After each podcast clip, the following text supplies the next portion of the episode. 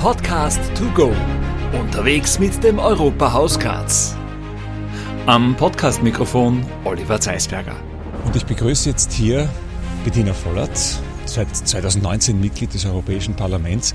Wir sind mit dieser Serie ja hinausgegangen und wir haben immer gesagt, jeder soll sich aussuchen, wo er denn interviewt werden möchte. Welchen ganz besonderen Ort hat sich Bettina Vollert ausgesucht? Und ich sage gleich, wir sind mit Wanderschuhen unterwegs heute. ja, wir sind in der sogenannten Auwiese, südlich von Graz, äh, direkt an der Mur. Aus zwei Gründen habe ich mir diesen Ort ausgesucht. Zum einen ist es einfach wunderschön da und ich verbringe auch immer wieder, wenn ich Freizeit in Graz habe, das gern hier, entweder spazieren gehend oder mit dem Fahrrad. Und der zweite Anknüpfungspunkt ist natürlich die EU, weil es wird oft nicht sichtbar, was die EU eigentlich für die eigene Region tut. Mhm. Und hier dieser ganze Bereich äh, ist eines der vielen Projekte, das auch über Mittel der EU finanziert worden ist.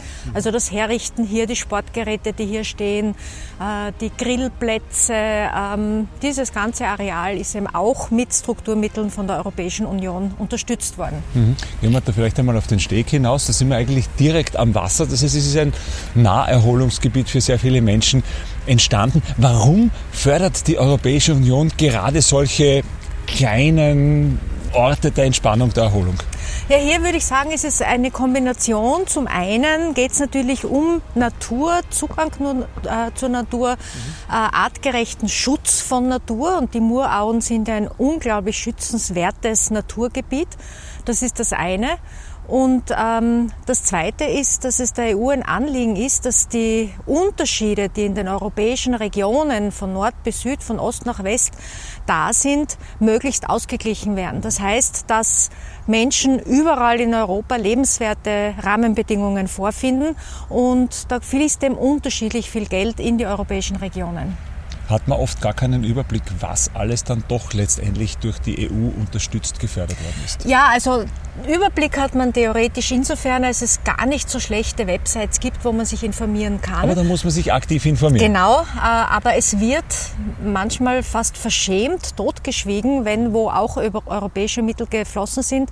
Ich finde, man sollte das viel stärker auch betonen, wenn wo wieder mal ein schönes Projekt fertiggestellt wurde und es gibt eine Eröffnungsfeier, dann kann das ruhig auch prominent in den Eröffnungsreden vertreten sein, dass das auch mit den Mitteln der Europäischen Union äh, funktioniert hat.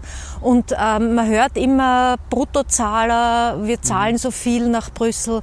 In der Steiermark haben wir die Tatsache, dass äh, von 1994 dann bis 2018, das ist jetzt die letzte Förderperiode, die letzte ist offensichtlich noch nicht abgerechnet, 2,8 ähm, Milliarden Euro von, sagen wir jetzt mal, Brüssel für die EU in die Steiermark geflossen sind.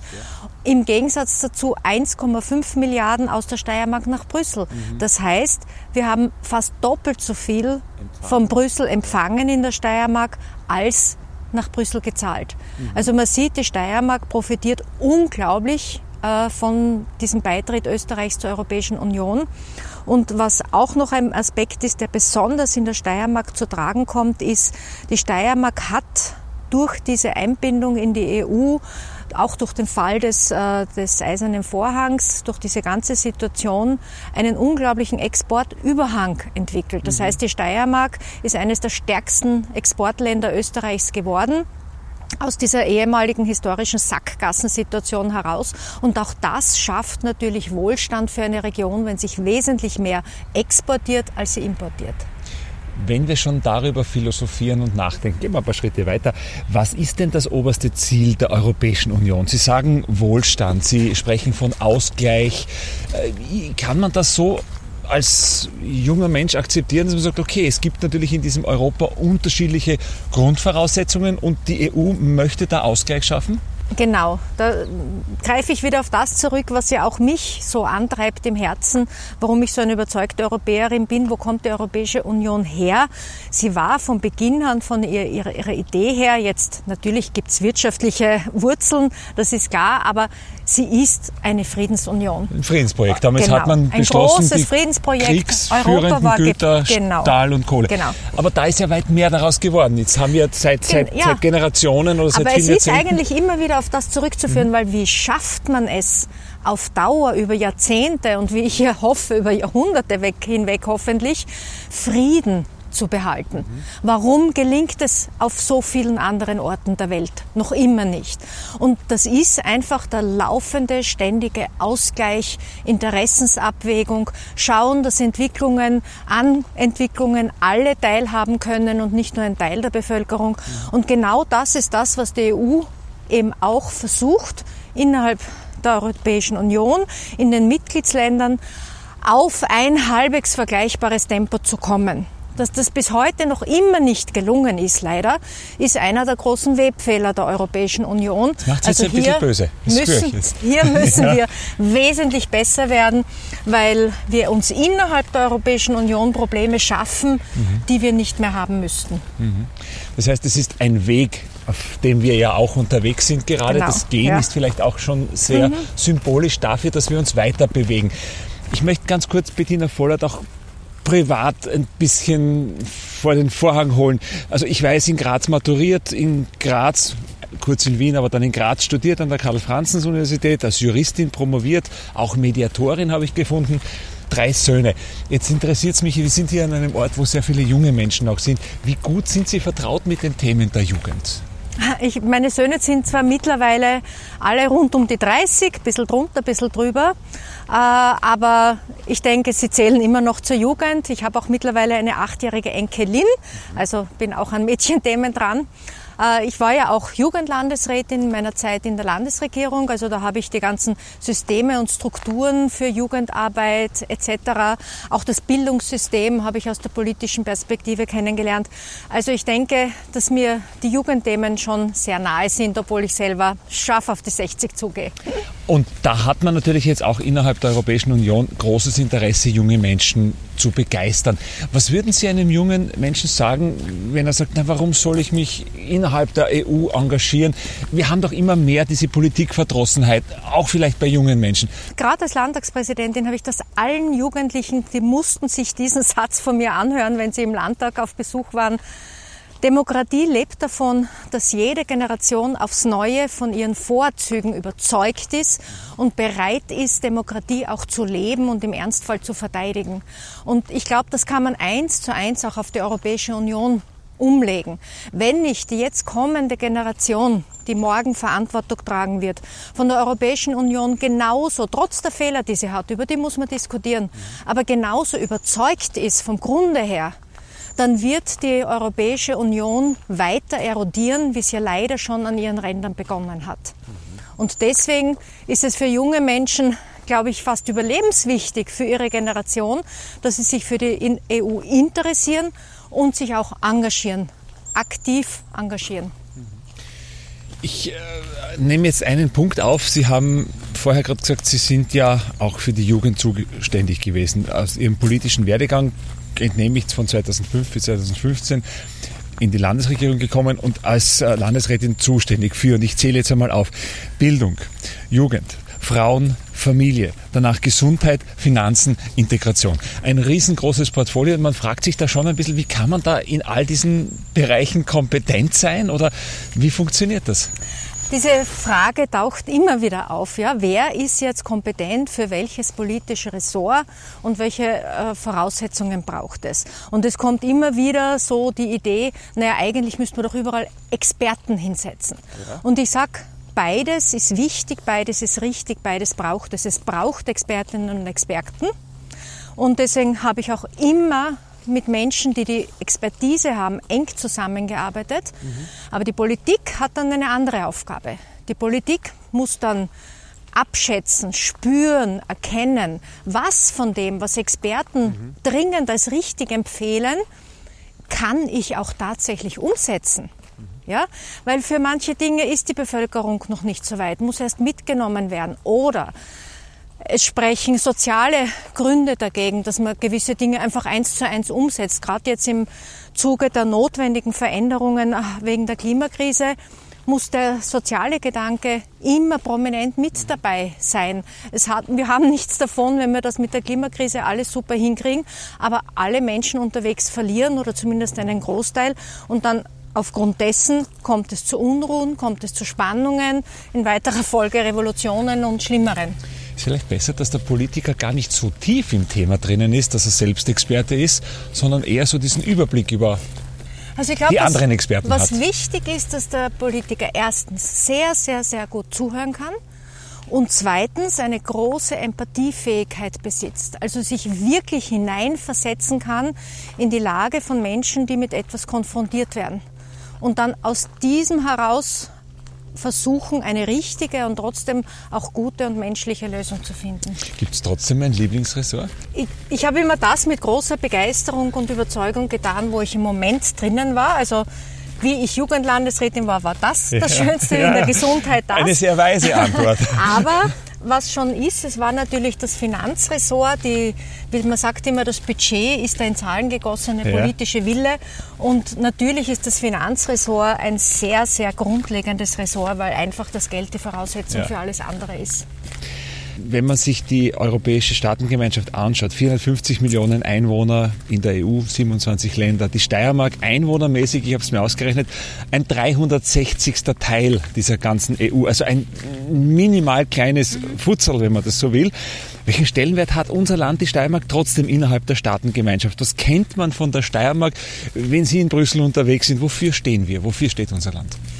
Ähm, was die EU sehr wohl erkannt hat und auch in ihrer Politik sehr, sehr betreibt und unterstützt. Wir haben es ja schon kurz gestriffen. Es geht ja nicht ausschließlich um Nationen, Mitgliedstaaten, sondern es geht um das Europa der Regionen.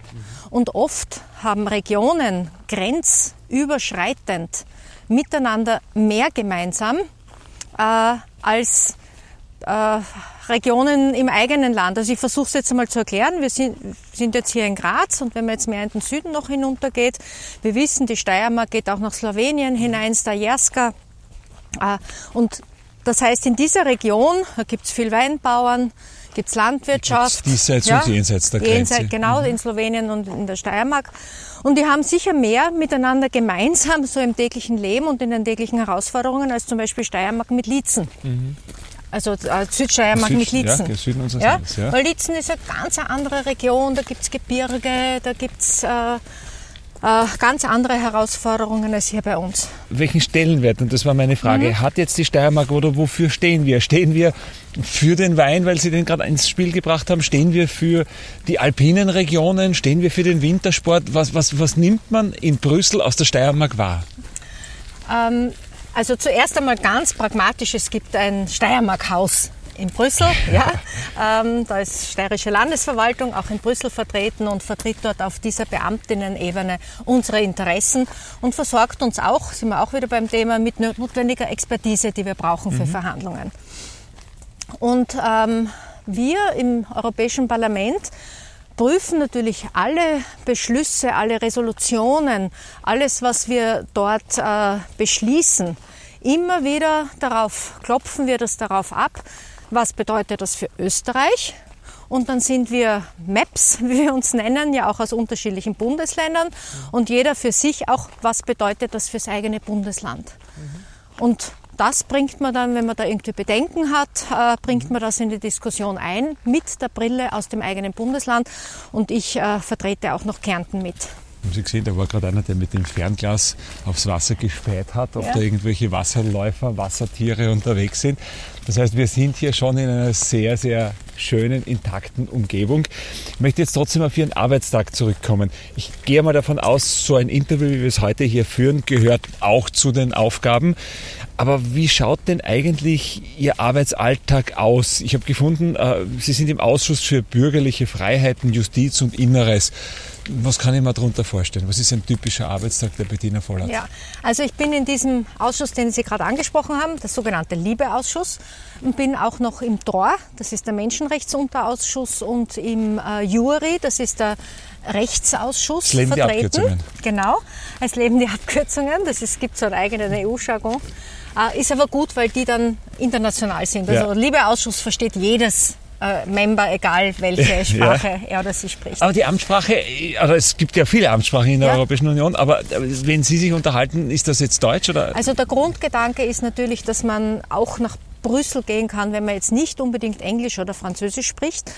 ähm, weil die Hauptsitzungen, das Plenum, die großen Ausschusssitzungen werden gedolmetscht. Mhm. Aber natürlich ist die Arbeitssprache dann, wenn es ans Eingemachte geht, wenn es um Verhandlungen geht etc., ist es sehr, sehr hilfreich, wenn man nicht immer auf Übersetzungen angewiesen okay. ist. Und da hat sich schon Englisch als die Arbeitssprache herauskristallisiert. Jetzt habe ich Aber ich wollte noch einmal genau. genau auf diese drei Ausschüsse. Ja. Ich finde die Kombination so spannend, äh, weil ich in diesen drei Ausschüssen jedes Mal mein Kernthema, das ich schon in der Landespolitik verfolgt habe, nämlich Menschenrechte aus unterschiedlichen Perspektiven heraus verfolgen kann. Und wie schaut jetzt so ein typischer Arbeitstag aus? Also die Wochen sind unterschiedlich gestaltet. Es gibt die Plenarwochen, da sind wir immer in Straßburg. Da wird all das, was in den Wochen und Monaten zuvor vorbereitet wurde, auf, auf der Ausschussebene, auf Unterausschussebene, auf Arbeitsgruppenebene, in Verhandlungsrunden ausverhandelt wurde, kommt dort dann zum großen Beschluss zur Abstimmung im Plenum. Das ist immer in Straßburg. Dann gibt es die Ausschusswochen, wo eben genau diese Arbeit gemacht wird. Da gibt es dann auch die Group-Sitzungen, die Fraktionssitzungen, wo man in der eigenen äh, Fraktion diskutiert. Also auch da braucht es natürlich Zeit und Raum, um Dinge innerhalb der eigenen Fraktion auszudiskutieren. Und dann gibt es die sogenannten grünen Wochen. grün einfach nur deswegen, weil es im Kalender grün eingezeichnet sind, im offiziellen Arbeitskalender. Und das sind die Wochen, wo man entweder im eigenen Wahlkreis unterwegs ist oder auf Delegationsreisen ist oder auf Missions ist. Weil auch das gehört zur Arbeit eines Mitgliedes des Europäischen Parlaments dazu dass man immer wieder mal im Zuge der eigenen Ausschussarbeit äh, auch in Mitgliedsländer fährt oder europäische Agenturen besucht. Ich war zum Beispiel vergangene Woche im Rahmen einer Mission vom Liebeausschuss in Budapest, wo wir uns äh, die Lage der Rechtsstaatlichkeit, der Demokratie, der Minderheitenrechte, der Frauenrechte, der Rechte der LGBTIQ-Menschen angeschaut haben und dort mit über 70 Menschen in Ungarn darüber mhm. diskutiert haben. Da hilft es schon, wenn man Juristin ist und auch da wahrscheinlich ein bisschen einen Background mitbringt. Also ich habe diesen Hintergrund für die politische Arbeit nie bereut, sage ich mhm. ganz ehrlich, mhm. weil äh, ganz einfach gesagt, Jus gibt einem einfach den Zugang, was alles ähm, möglich ist und was nicht möglich sein darf. Sie waren in der SPÖ in der Steiermark, dann auch noch Landtagspräsidentin, übrigens die erste Landtagspräsidentin, die erste Frau in dieser Rolle überhaupt in der Geschichte der Steiermark. Was wollen Sie, was können Sie innerhalb der Europäischen Union bewegen oder anders gefragt auch, was treibt Sie an, da aktiv zu sein? Ähm, für mich ist es wirklich dieses Thema EU als Friedensprojekt, weil gerade im Zuge der Flüchtlingsbewegungen merkt man, was für ein Not und Elend besonders Krieg immer und immer wieder über die Menschen bringt. Und das ist der Grund, warum ich überzeugte Europäerin bin und nach wie vor zu 100 Prozent hinter der Europäischen Union stehe, wobei ich die Augen eben vor den Webfehlern, vor den Fehlentwicklungen, vor Dingen, die mich auch wirklich ärgern, nicht verschließe. Aber die EU ist es einfach wert, dass man sie weiterentwickelt und weiter an sie glaubt. Wenn man jetzt als junger Mensch vielleicht auch mit dem Gedanken spielt und sagt, ja okay, ich möchte was bewegen, ich, ich habe Lust, äh, auch jetzt Europa kennenzulernen, in die Mitgliedstaaten zu reisen. Was kann man einem jungen Menschen jetzt noch sagen, mach's einfach oder wann ist der beste Zeitpunkt, die EU kennenzulernen? Kann man mit ihnen Kontakt aufnehmen? Kann man, ich weiß nicht, auch Hilfe bekommen aus dem eigenen Land dafür? Also der beste Zeitpunkt ist jetzt, sage ich einmal, so rasch wie möglich. Ähm, der erste Anlaufpunkt ist einmal die eigene Schule. Wir freuen uns immer riesig, wenn uns Schulklassen im Europäischen Parlament besuchen. Wir bekommen auch oft Besuch von Schulklassen und ich erlebe es immer wieder eine richtige Metamorphose, übrigens auch bei Erwachsenengruppen, die uns besuchen, dass viele, die sehr skeptisch kommen, die dieses Bild haben, ja, Brüssel ist irgendwo und hat nicht viel mit uns zu tun, ja. in drei bis vier Tagen in Brüssel komplett verändern, ja. weil man einen ganz anderen Blick darauf bekommt. Also, das ist einmal das Einfachste. Also, das ist nicht so, dass die EU die anderen und weit weg sind, Nein, sondern glaub, Und das wird vielen bewusst, wenn sie dann Ja. im Europäischen Parlament sind und sehen, wie wir arbeiten und für welche Themen wir uns engagieren. Also das Erste wäre mal schauen, dass man mit der Schule nach Brüssel kommt. Unser Büro steht jederzeit gerne als Ansprechpartner zur Verfügung, wenn es um die Organisation geht. Es gibt da auch finanzielle Unterstützung im Übrigen dafür. Also für Schulklassen, die das machen möchten, ja? Dann gibt es die Möglichkeit, an einem Erasmus-Programm teilzunehmen für die schon etwas älteren Jugendlichen, also Bildungsaustausch in andere Da geht es auch EU-Mitgliedsländer. ums Studieren zum Beispiel. auch ums Studieren, genau.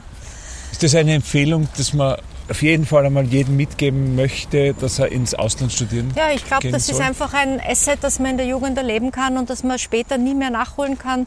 Also ich glaube, es ist einfach horizonterweiternd, wenn man andere Lebenswirklichkeiten einmal im Alter kennenlernt. Urlaub ist was anderes, aber wirklich einmal wo zu leben eine Zeit lang, ich glaube, da kriegt man die Herausforderungen viel besser mit. Und das weckt dieses Verständnis, diese Empathie füreinander, die es braucht, damit so ein Projekt gelingen kann wie die EU. Dann urlaubsmäßig, da gibt es die Interrail-Reisen nach wie vor. Das habe ich als Jugendliche zweimal gemacht, so eine Interrail-Reise. Wohin ist da Gibt's- gegangen? Äh, die erste war Richtung Westen bis nach Spanien hinunter, Ja. Schweiz, Frankreich, Italien. Und das, die zweite war dann durch den italienischen Stiefel ganz hinunter und dann nach Griechenland und dort noch ganz bis in den Süden und dann in einer abenteuerlich 42-stündigen Zugreise zurück nach Graz. Äh, Die Art und Weise hat sich ein bisschen verändert. Also wir haben damals einfach einen Monat lang alle Züge in Europa nutzen können. Heute sind, glaube ich, zehn Reisetage, die man aber beliebig über einen Zeitraum von zwei Monaten äh, sich aussuchen kann. Und dann gibt es äh, unterschiedliche Projekte, wo man sich beteiligen kann. Ein ganz großes Projekt, das derzeit läuft, ist die große äh, Zukunftskonferenz der Europäischen Union. Da gibt es mehrere Tools, Möglichkeiten, Online-Veranstaltungen, die sich zum Teil auch speziell an, gerade an junge Menschen richten, wo man sich beteiligen kann. Es gibt in der Steiermark das Haus der EU. Es gibt das Projekt zum Beispiel Fantasie für Europa. Also da gibt es unterschiedliche, wenn man da ein bisschen googelt, was ja äh, gerade die Jugend durchaus gewohnt ist, Möglichkeiten, sich aktiv in die Diskussionen einzubringen. Ähm, mich besuchen auch immer wieder solche Jugendgruppen, die arbeiten oder die beim Europäischen Jugendparlament mitarbeiten. Da haben wir jetzt in Corona, das war einer der positiven ähm, Effekte von Corona, dass diese Online-Konferenzen jetzt gang und gäbe sind. Und dadurch können wir eigentlich noch mehr in Kontakt sein, weil es natürlich jederzeit möglich ist, auch von Brüssel oder Straßburg aus, mit einer Jugendgruppe, die sich Gedanken gemacht hat, ganz unkompliziert ein, eineinhalb Stunden zu diskutieren. Wir haben jetzt unsere Runde beinahe schon beendet, aber ich habe noch ein paar Fragen vorbereitet, ähm, die äh, ganz kurze Antworten brauchen. Und ich glaube, die erste Antwort auf die Frage Nummer eins kann ich mir fast selber geben. Äh, Wanderschuhe oder High Heels? Ja, definitiv die Wanderschuhe. haben wir schon, die haben auch heute schon einiges an Kilometern heruntergespult. Leberkäse oder Gemüsepfanne? Gemüsepfanne. Fahrrad oder Auto? Fahrrad, wann immer es möglich ist. Sie haben ja gesagt, Sie waren auch hier schon mit dem Fahrrad unterwegs. Bin ich Weg. oft, da fahre ich dann von zu Hause einfach weg und darunter. Heute bin ich mit dem Auto da. War nicht anders möglich heute. Wie ist man denn in Brüssel unterwegs? Ich ausschließlich zu Fuß, Ja? weil ich mir meine Wohnung so gewählt habe, dass ich eben den Weg zu Fuß zurücklegen kann. Wenn's Es wird in Städten unterschätzt, wie viel man eigentlich sehr, sehr gut zu Fuß gehen kann. Die Wege sind oft viel näher, wenn man sich einmal traut. Man ist in 20, 25 Minuten hat man doch einen ganz schönen Radius und kann einiges erreichen. Und sonst wäre das noch eine Stadt für ein Zweitfahrrad. Genau. Und dann noch Almhütte oder Fünf-Sterne-Ressort? Definitiv die Almhütte. Also eher so der ursprüngliche Typ. Ja, ich bin sehr, sehr naturverbunden. Das ist einfach, da hole ich mir die Kraft her, die ich brauche für den Beruf und die Familie. Was hat eigentlich Ihre Familie gesagt, als Sie gesagt haben, Sie waren ja dann doch lange, lange Zeit jetzt in Rechtsanwaltskanzleien äh, in Graz tätig, dann in der Steiermark, im Steiermarkischen Landtag tätig, also im Land zu Hause, als die Söhne noch kleiner waren. Was hat die Familie gesagt, jetzt habe ich einen Auftrag, der reizt mich, den gehe ich an, jetzt bin ich weg. Also ich habe einfach eine wunderbare, großartige Familie, meine drei Söhne und auch meine Eltern. sind immer zu 100 Prozent hinter mir gestanden äh, und hinter dem, was ich getan habe und auch jetzt tue. Es ist natürlich nicht so einfach, weil man sich nicht so oft persönlich sieht, aber sie finden das einfach toll, dass ich das mache und halten weiter zu mir. Dann verbringt man halt mehr Qualitätszeit miteinander, wenn genau, man weniger hat. Genau so ist es. Weil wir hier gerade Fitnessgeräte haben, welchen Stellenwert spielt der Sport eigentlich auch noch? Oder, oder die Bewegung? Ist das die etwas? für mich gehört genauso zur Natur dazu. Ich gehe ein bisschen gern wandern, Radfahren, und in Brüssel habe ich mir einen Crosswalker zugelegt, damit ich auch dort regelmäßig meine Sporteinheiten machen kann. Das ist, glaube ich, so ein Gerät, wie es da drüben ist, wo man dann draufsteht und ja, dann genau. eben geht. Das finde ich klasse, da ist der ganze tut. Körper in Bewegung, wirklich wie beim Gehen und beim Laufen. Frau Magister Dr. Bettina Vollert.